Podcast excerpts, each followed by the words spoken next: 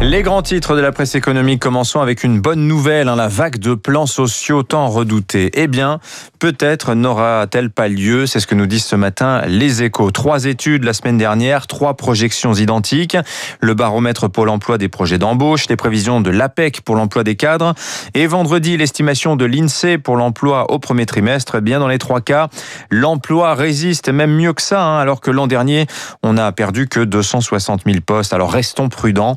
Attendons de voir quand même la réaction des employeurs hein, quand le chômage partiel sera moins généreux.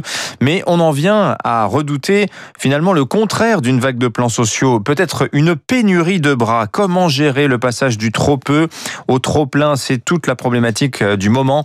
Dans le tourisme, dont les échos annoncent à la une ce matin, le grand réveil. Hein, les réservations s'envolent partout pour le tourisme de proximité. Alors c'est un petit peu moins vrai hein, quand même pour les voyages à l'étranger. Euh, mais les échos parlent donc de la revanche des campagnes. Seulement, beaucoup de salariés ont changé de voie. Il faut retrouver des fournisseurs. On voit le même problème avec euh, les, puces électroniques dans l'automobile. Hein. La sortie du coma est bienvenue. Elle peut aussi être douloureuse, écrit Jean-Marc Vittori.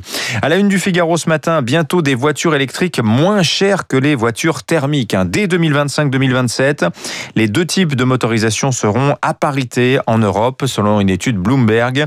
Et avant 2030, hein, l'électrique sera moins que le thermique. Incroyable, hein quand on compare aujourd'hui le prix d'une Twingo essence, 13 500 euros, avec une Twingo à batterie, 21 500, c'est-à-dire 8 000 euros de plus.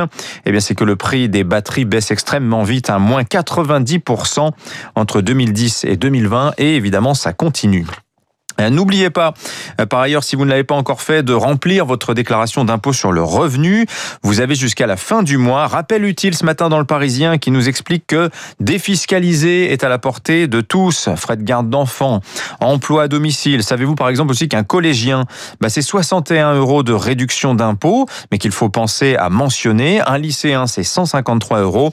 Pensez aussi aux dons, aux dons, aux associations, diverses cotisations, l'investissement immobilier également, et puis bien sûr les placements financiers. 6h39.